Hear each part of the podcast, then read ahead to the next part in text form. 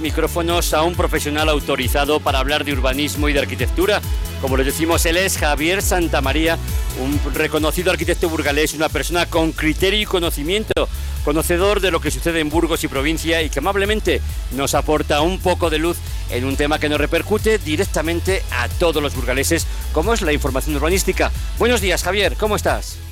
Muy bien, Carlos, estupendamente, gracias. Pues como decía, abrimos los micrófonos, la verdad es que a una persona autorizada, una voz que conoce el tema del urbanismo, que lo sigue desde su misma profesión, desde la arquitectura, que lo primero era preguntarte, bueno, a pesar de, que estos días se nos ha olvidado que, estamos en invierno, parece primavera, ¿cómo vive un arquitecto, pues la, no sé, la situación meteorológica en Burgos?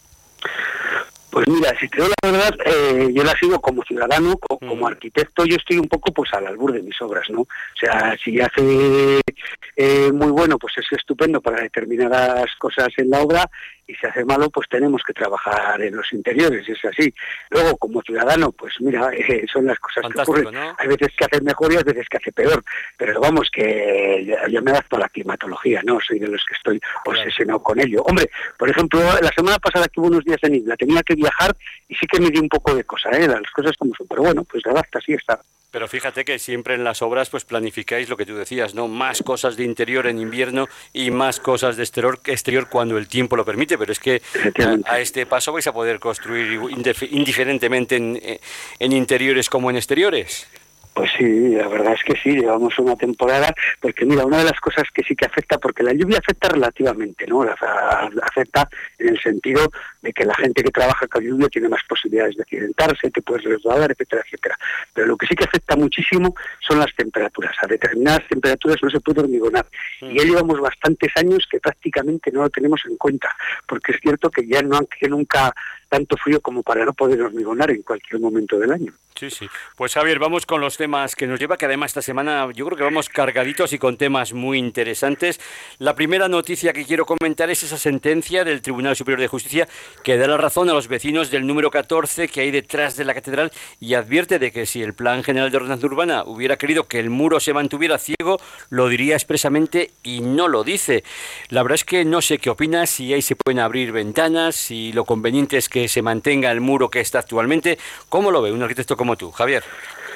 Mira, a mí me resulta incomprensible esta actitud del tribunal ya supremo o no mm. supremo. O sea, evidentemente el juez lo que hace es aplicar la ley, aplica la ley en base a unas informaciones que ha recibido de unos peritos que son unos técnicos expertos en esto, que es donde yo veo a los culpables.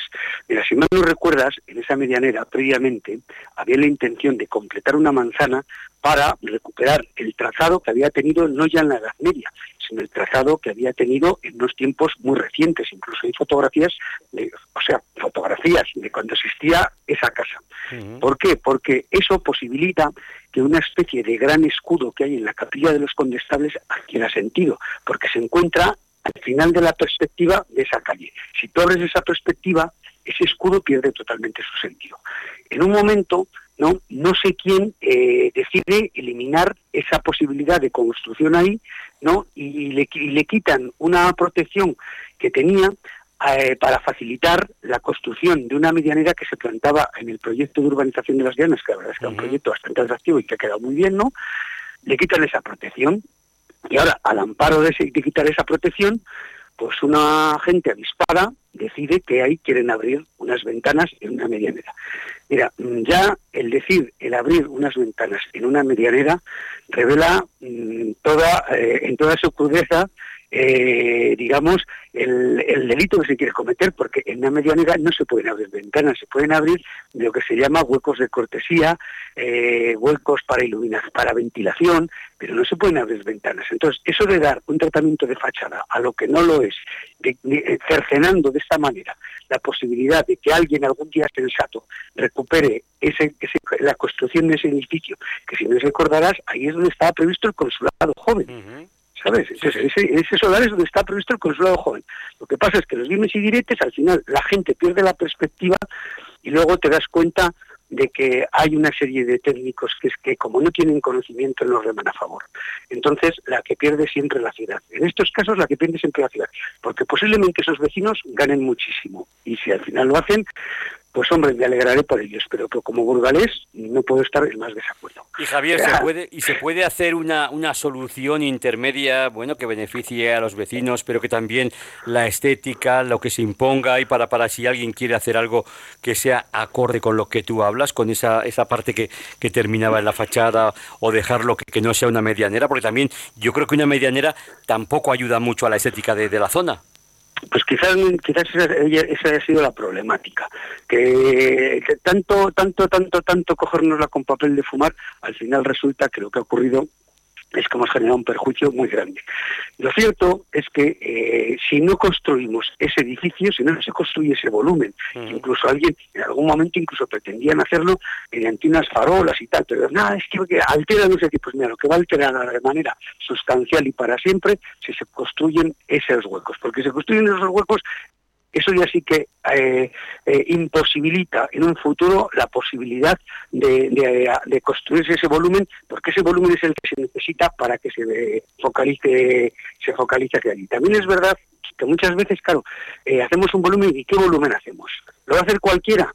Porque claro, si lo va a hacer cualquiera y de una manera absolutamente mm, descuidada, ¿no? Porque hay muchas arquitecturas descuidadas, el, técnico que la hace posiblemente no se da cuenta, pero la hace muy descuidada, lo está haciendo fea. Y entonces esa, esa arquitectura descuidada tampoco nos favorece. Entonces ese tipo de cosas son las que al final nos perjudican.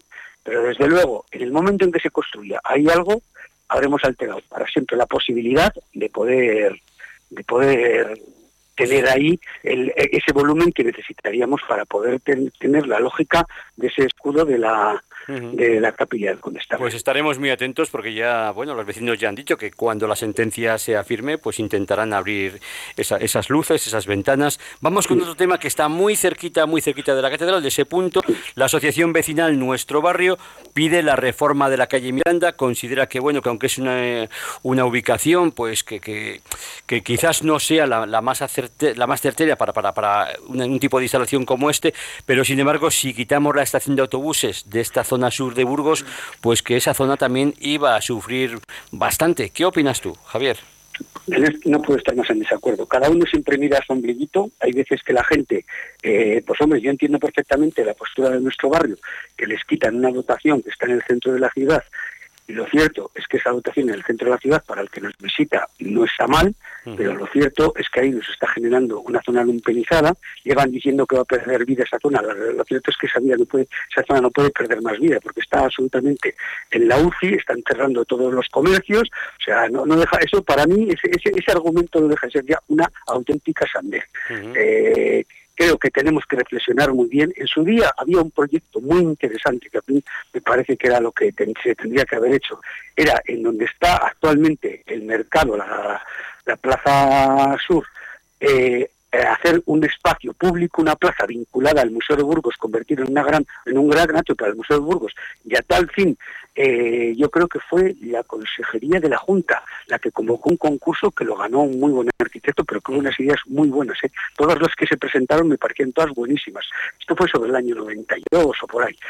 Unas ideas fantásticas para ese espacio y haber llevado el mercado sur al interior de la estación de autobuses, porque la estación de autobuses se ha quedado como una instalación muy lumpen, o sea, una instalación que para una ciudad como Burgos lo que hace es eh, eh, empequeñecerla. O sea, hay determinadas dotaciones que en función de cómo las tengas te dotan aspecto de ciudad, de gran ciudad y aspecto de y te empequeñecen. Eh, la nueva estación de Burgos, pues es, verdad que está lejísimos, es verdad que a mucha gente no le pilla a mano. Pero lo cierto es que mucha gente cuando llega a la estación de Burgos, en esa estación dice, llega a Zurich, esto es mm. tremendo, vaya, vaya pedazo de estación y no está mal, ¿no?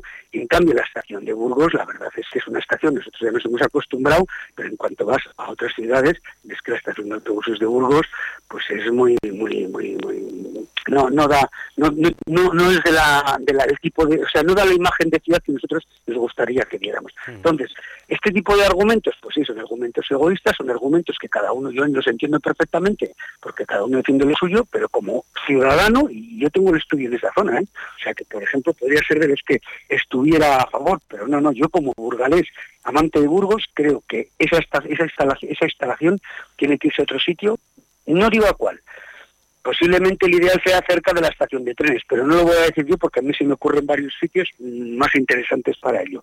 Pero lo cierto es que creo que esa instalación ahí nos da una imagen de ciudad muy mala.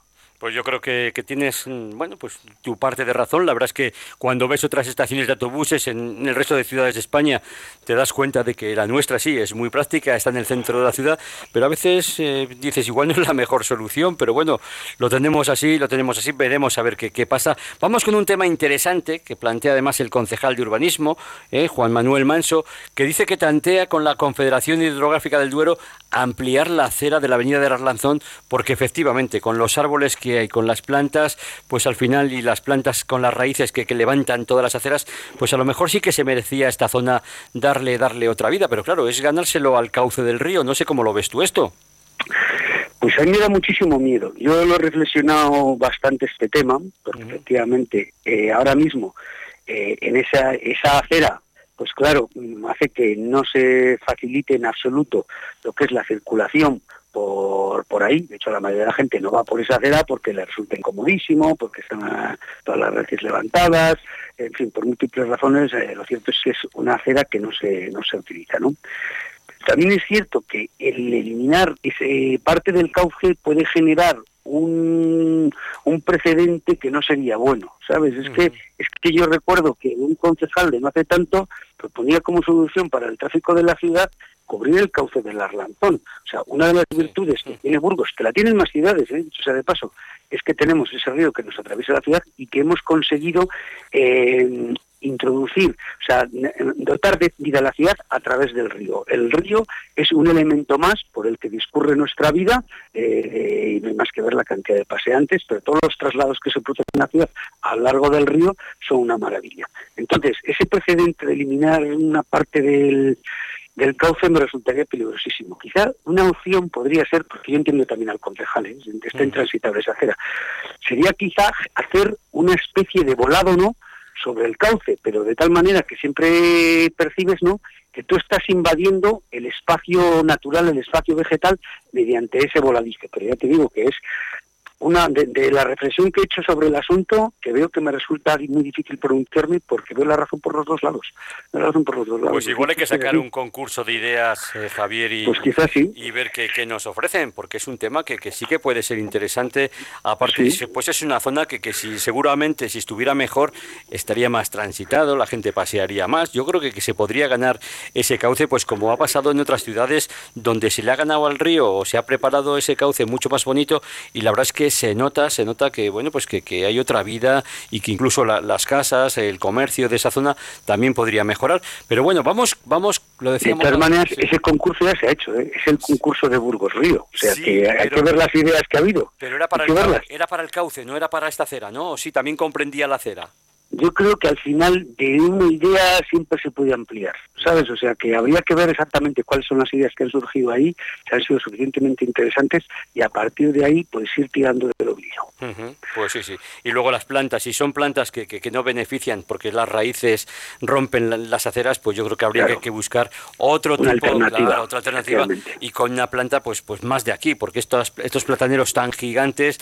pues la verdad es que sí, pues cuando hace mucho calor sí que la sombra es estupenda, pero el resto del año, pues poca cosa, poco nos dan. En fin, vamos con aquel tema que dejamos la semana pasada, que hablaba de que, bueno, cuando Burgos se anexionó a Gamonal, que fue aquel 1 de enero de 1955, hace ya 70 años que se unió, se unieron ambos municipios, y aunque no fue sencillo, hoy ya, pues no podríamos entender lo uno sin lo otro, ¿no? Sí, además, mira, si te das cuenta de las cifras que aporta el propio diario de Burgos, ¿no? O sea, es necesario denotar que el que ha ganado en ese, en ese intercambio, en esa anexión, ha sido Gamonal. Burgos tenía 48.000 habitantes y Gamonal tenía 2.000 y pico, y ahora yo creo que eh, la proporción se ha invertido. O sea, toda la ciudad alcanza a duras penas, que posiblemente realmente sí, pero de padrón no, de 180.000 habitantes y de esos 180.000 yo creo que más de 50.000 viven en Gamonal, lo cual es más de una tercera. Es una, sobre los números es una tercera parte, pero más de una tercera parte vive en Gamonal. Con lo cual está clarísimo que el que ha ganado en esa anexión ha sido Gamonal, que además ha adquirido una pujanza tremenda.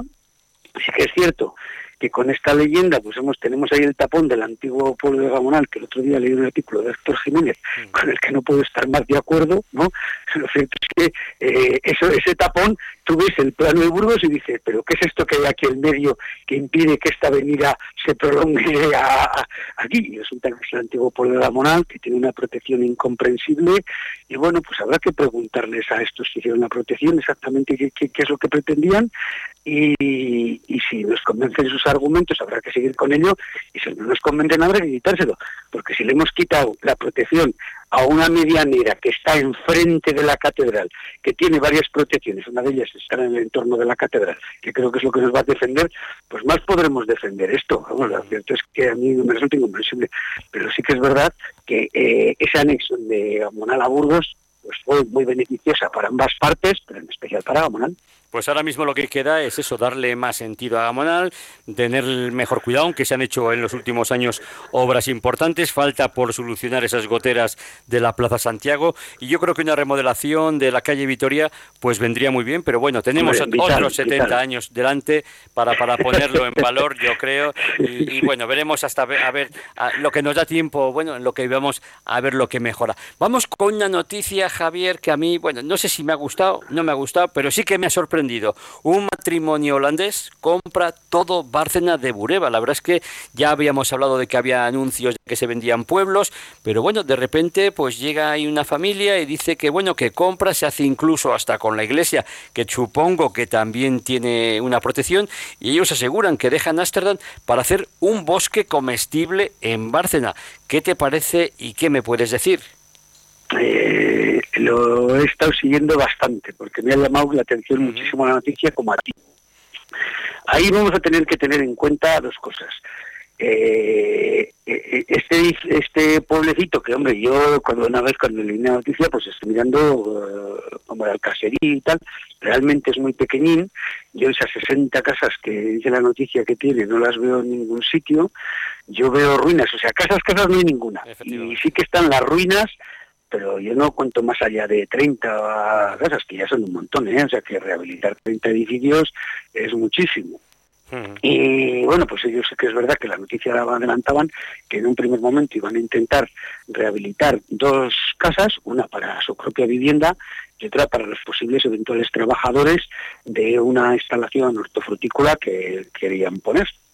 A mí, eh, lo único que creo que sí que tendríamos que tener una vigilancia específica es sobre el tema patrimonial. La ley del patrimonio histórico español establece que aunque seas propietario de un bien, no lo puedes desplazar, y entonces habría que estar muy atentos a qué sucede con esa iglesia románica, que también la he estado viendo en fotografías y tampoco me parece una maravilla, pero no deja de ser una iglesia románica y que seguramente si estuviera en uso pues estaría bastante bien. Pero vamos, yo creo que básicamente lo que tenemos que tener es esto. Hmm. Y si por otra parte pues sus intenciones son buenas, no, lo que habría que intentar es ayudar lo más posible y, tratar de que esta idea de la recuperación del patrimonio pues siga adelante. A mí yo, yo soy enamorado hmm. del patrimonio rural y creo que, tenemos que seguirlo, tenemos que, seguirlo. Pero bueno, eh, sí que sería importante ver eh, las honestas intenciones de esta pareja y si son honestas, pues eh, ayudarles todo lo que se pueda. Pero bueno, vienen con buena intención, van a plantar muchos árboles, van a plantar eh, pues vegetación perenne, arbustos sostenidos entre sí. Yo creo que, que, bueno, que en principio la intención parece buena y además, fíjate, te digo, si, si a lo mejor era esta la, la gran solución que hay para tantos y tantos pueblos, pues de muy muy pocos habitantes, tampoco hay que dejar que desaparezcan para, para que, que se rescaten de alguna manera y que se traiga, pues no sé si turismo o ese tipo de iniciativas de, de un bosque comestible. Yo no lo sé, pero la verdad es que viendo a qué precio están los frutos rojos en los supermercados, pues la verdad es que a lo mejor sí que se podía hacer algo más, no sé, mm, como, como esto. De, todas maneras, eh, Carlos, mm. nos estamos volviendo locos. Pero que, las palabras nos, nos, confunden. Un bosque comestible. Pues eso se llama un, huerto de frutales toda la vida. ¿Qué huerto comestible? ¿Qué, bosque comestible? ¿Qué tonterías? Joder bosque comestible son los olivares de Andalucía, o sea, que es que es verdad, o, los manzanos que hay en Lérida, o la de los perales. Entonces, la realidad es que efectivamente puede ser una, una solución si esa, si esa tierra mm, todo, supongo que lo habrán estudiado antes de comprarlo.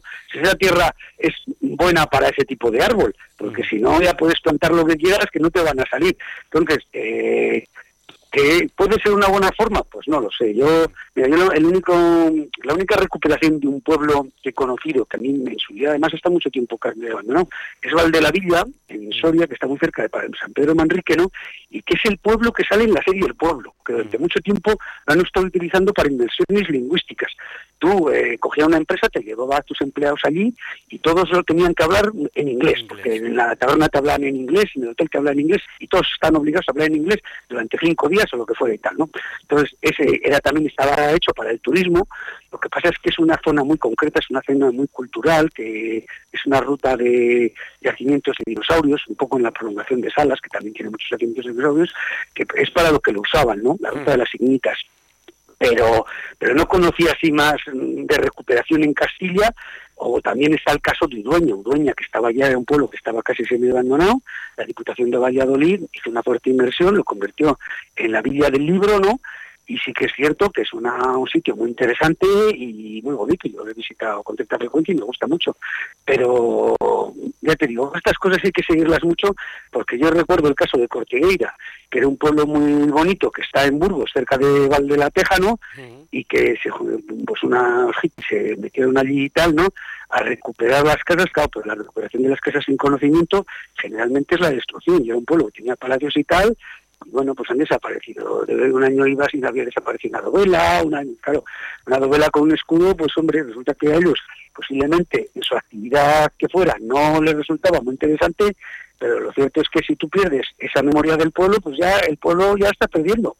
Pues también. Entonces, claro, es, muy peligroso esto. También estaremos muy atentos, Javier, a ver cómo, cómo van los primeros pasos, las primeras actuaciones. Pero bueno, a priori les damos toda nuestra confianza y les deseamos lo mejor y que bueno y que esta iniciativa pues no se quede ahí. Javier Santamaría, muchísimas gracias por estar con nosotros cada lunes aportando luz y claridad a los burgaleses en asuntos que nos afectan como ciudadanos y que como decimos en muchas ocasiones descuidamos por no entender la magnitud de estas normativas, de este tipo de noticias. Que pases muy muy buena semana, Javier.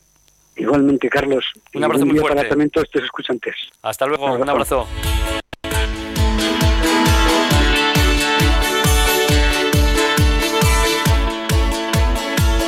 Y tiempo, como cada lunes, para la sección del Colegio de Procuradores. Hoy Noelia Ordóñez ahonda junto a nuestra invitada en el papel fundamental de esta profesión y analiza su evolución y pone en valor su figura. Buenos días, Noelia.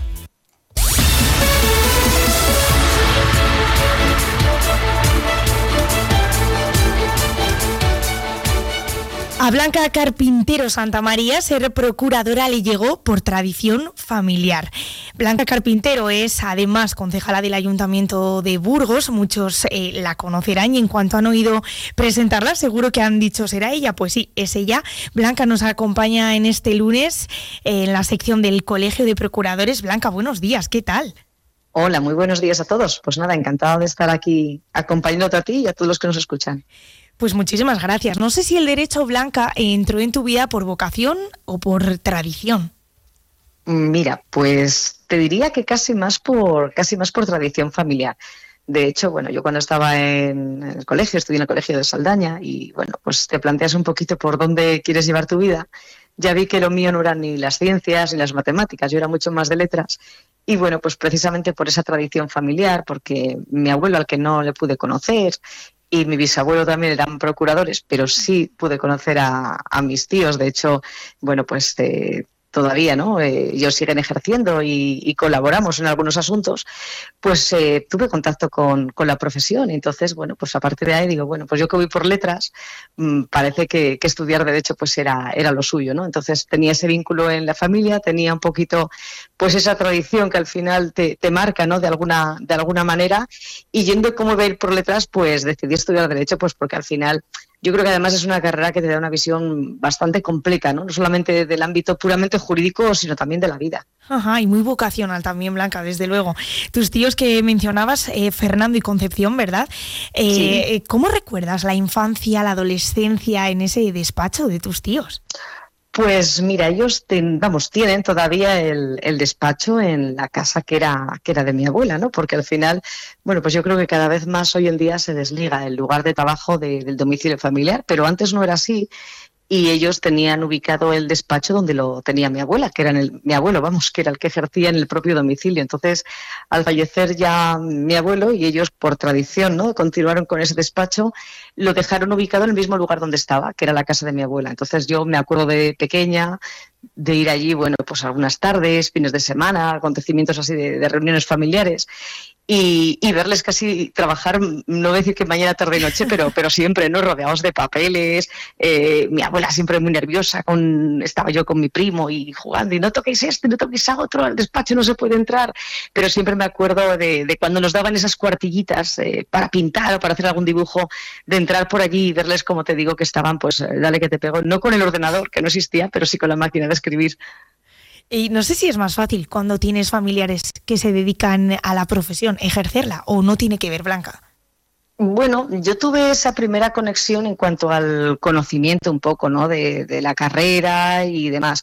Hombre, qué duda cabe que, al principio pues siempre vas a tener una, una guía, ¿no? Una guía que, por lo menos te cuenta un poquito la, la, realidad de las cosas. De hecho, yo cuando empecé, que ya hace unos cuantos años, porque yo eh, termino la carrera de Derecho, luego estudio Ciencias Políticas y es en 2011, cuando me colegio de, Procuradora, pues tuve la ocasión de, de estar con ellos unos meses haciendo unas prácticas y viendo un poquito cómo era aquello. Luego sí que es verdad que bueno, ya me hice otras especializaciones y ya me puse el despacho por mi cuenta, porque hemos ejercido de forma independiente. Ellos tienen su despacho y yo tengo el mío, no tiene nada que ver pero en aquel momento, en aquellos inicios, pues hombre, eh, sí que sí que te ayuda por lo menos ver un poco cómo es el trabajo diario, más que nada o para acabar de convencerte o para desengañarte. y comentabas que te inscribiste en 2011 con el número 144, ¿no? del Colegio de Procuradores de Burgos. Sí, sí, eh, Blanca, ¿y cómo fueron los inicios? ¿Es eh, igual que ahora o ha cambiado mucho la profesión? Mira, yo tuve, no sé si la suerte o la desgracia de que cuando yo en 2011 me, me colegio, el cambio más radical ya, ya se había producido. De hecho, yo cuando entro, eh, como algunos te dirán los más antiguos que, que, llevo muy poco tiempo, a mí ya me parece, me parece bastante, pero depende de quién hable, pues te diría una cosa u otra. Eh, ya se había producido, como te decía, el cambio fundamental, que es la creación de la oficina judicial, y yo ya empiezo manejando el SNET. Yo creo que el cambio de la profesión lo han vivido aquellos que tienen unos pocos años más que yo, que vieron cómo eran las notificaciones antes, ¿no? Cuando tenías que ir, bueno, pues a, los edificios del juzgado, tenías que ir al casillero que llamamos, en su día le llamaban cajetín, coger la firma que ellos decían. Yo eso no lo he vivido. Yo ya soy de la, de la generación Lesnet y bueno, pues sí que es cierto que es una profesión que sigue avanzando, sobre todo a nivel de nuevas tecnologías, cada vez más, más deprisa, ¿no? Como sucede con el resto de, de la sociedad. Pero yo el cambio más drástico no le llegué a vivir. Yo ya vi el SNET, vi la oficina judicial, entonces me imagino que compañeros con un poquito más de años han visto más esa evolución. Yo la evolución que veo yo creo que esa mejora, a, lo bueno, ¿no? A decir, vamos a intentar aprovecharnos de aquello que ahora mismo la, informática ofrece, que aunque a veces pues da problemas, yo creo que en líneas generales pues, pues es un avance, claro. Cambio que si te parece, Blanca, abordamos esto del Exnet, si te animas, en el próximo episodio, el próximo lunes. Bien, sin problema. Además, pues... bueno, el SNET daría para hablar un, un, año. Sí, que muchos compañeros que han pasado por esta sección ya nos han ido contando, pero Blanca, me gustaría también eh, hablar contigo que por vocación la política entró en tu vida, ¿no? Encontraste en el Partido Socialista, dice siempre, la concreción de esos valores que, que tú defiendes, ¿no? La igualdad y el feminismo. Actualmente eres concejala del ayuntamiento, pero ¿cómo se compatibiliza? Es algo que me viene a mí a la cabeza, una profesión que requiere de tantas horas de trabajo, de tantos plazos, de tanto esfuerzo con ser concejala.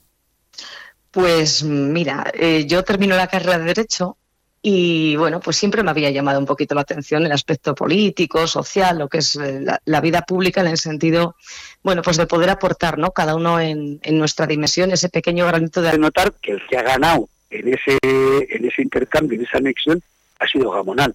Burgos tenía 48.000 habitantes y Gamonal tenía 2.000 y pico, y ahora yo creo que eh, la proporción se ha invertido. O sea, toda la ciudad alcanza a duras penas, que hombre, posiblemente, realmente sí, pero de padrón no, de 180.000 habitantes y de esos 180.000 yo creo que más de 50.000 viven en Gamonal, lo cual es más de una tercera. Es una, sobre los números es una tercera parte, pero más de una tercera parte vive en Gamonal. Con lo cual está clarísimo que el que ha ganado en esa anexión ha sido Gamonal, que además ha adquirido una pujanza tremenda. Sí que es cierto que con esta leyenda pues hemos, tenemos ahí el tapón del antiguo pueblo de Gamonal, que el otro día leí un artículo de Héctor Jiménez, mm. con el que no puedo estar más de acuerdo, ¿no?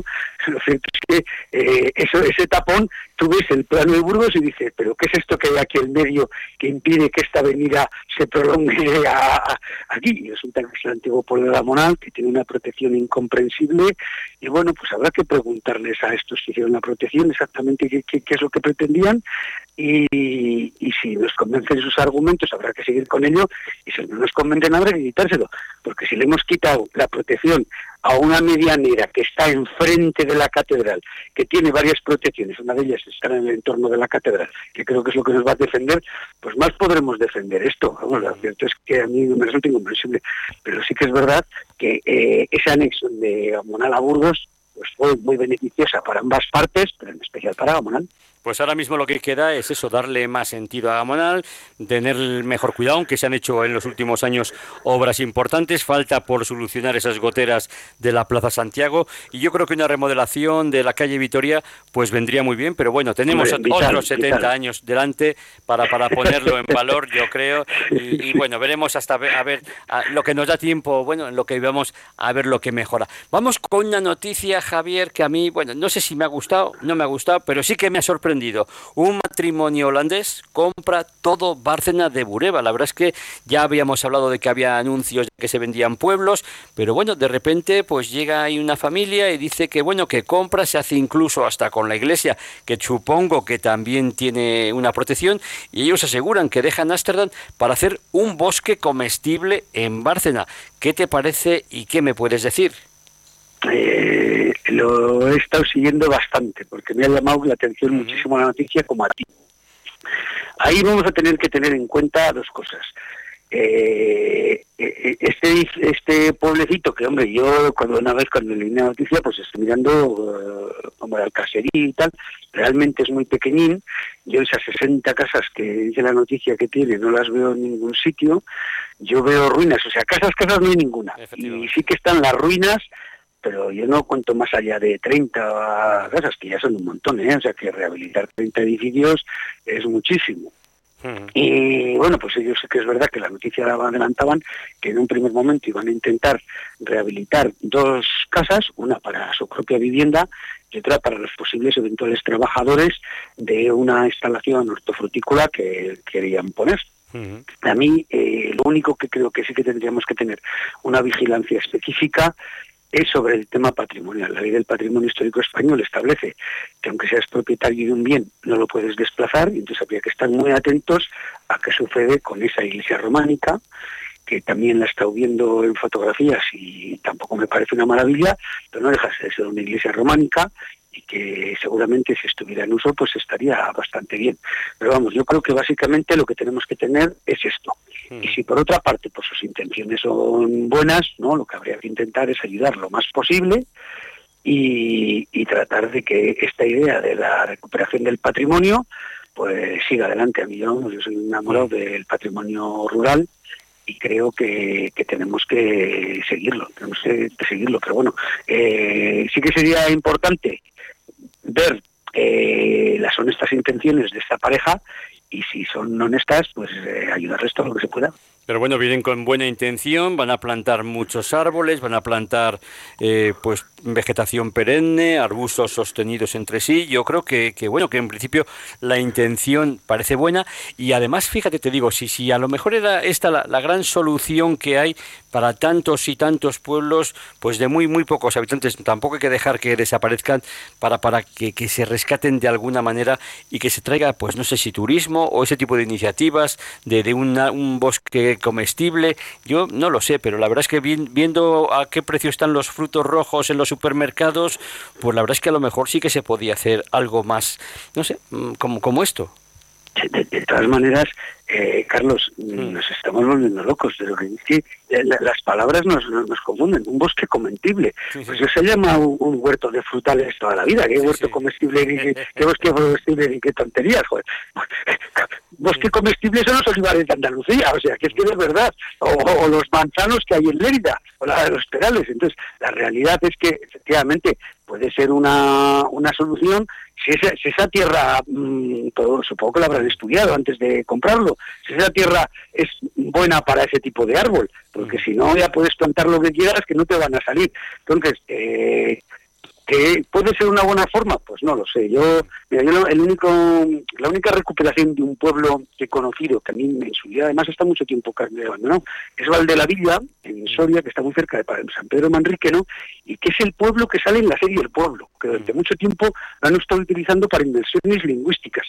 Tú eh, cogías una empresa, te llevaba a tus empleados allí y todos lo tenían que hablar en inglés, porque en la taberna te hablan en inglés, en el hotel te hablan en inglés y todos están obligados a hablar en inglés durante cinco días o lo que fuera y tal, ¿no? Entonces, ese era también estaba hecho para el turismo. Lo que pasa es que es una zona muy concreta, es una zona muy cultural, que es una ruta de yacimientos de dinosaurios, un poco en la prolongación de Salas, que también tiene muchos yacimientos de dinosaurios, que es para lo que lo usaban, ¿no? La ruta de las ignitas pero, pero no conocía así más de recuperación en Castilla, o también está el caso de Udueña, Udueña que estaba ya en un pueblo que estaba casi semi abandonado, la Diputación de Valladolid hizo una fuerte inversión, lo convirtió en la Villa del Libro, ¿no? Y sí que es cierto que es una, un sitio muy interesante y muy bonito. Yo lo he visitado con tanta frecuencia y me gusta mucho. Pero ya te digo, estas cosas hay que seguirlas mucho porque yo recuerdo el caso de Cortigueira, que era un pueblo muy bonito que está en Burgos, cerca de Valde la Tejano, y que se, pues una, se metieron allí y tal, ¿no? A recuperar las casas, claro, pues la recuperación de las casas sin conocimiento generalmente es la destrucción. Yo era un pueblo que tenía palacios y tal, bueno, pues han desaparecido. De un año iba sin haber desaparecido una novela, una, claro, una novela con un escudo, pues hombre, resulta que a ellos posiblemente en su actividad que fuera no les resultaba muy interesante, pero lo cierto es que si tú pierdes esa memoria del pueblo, pues ya el pueblo ya está perdiendo. Pues también. Entonces, claro, es, muy peligroso esto. También estaremos muy atentos, Javier, a ver cómo, cómo van los primeros pasos, las primeras actuaciones. Pero bueno, a priori les damos toda nuestra confianza y les deseamos lo mejor y que bueno y que esta iniciativa pues no se quede ahí. Javier Santamaría, muchísimas gracias por estar con nosotros cada lunes aportando luz y claridad a los burgaleses en asuntos que nos afectan como ciudadanos y que como decimos en muchas ocasiones descuidamos por no entender la magnitud de estas normativas, de este tipo de noticias. Que pases muy muy buena semana, Javier. Igualmente, Carlos. Un abrazo muy fuerte. Para también todos estos escuchantes. Hasta luego, un abrazo.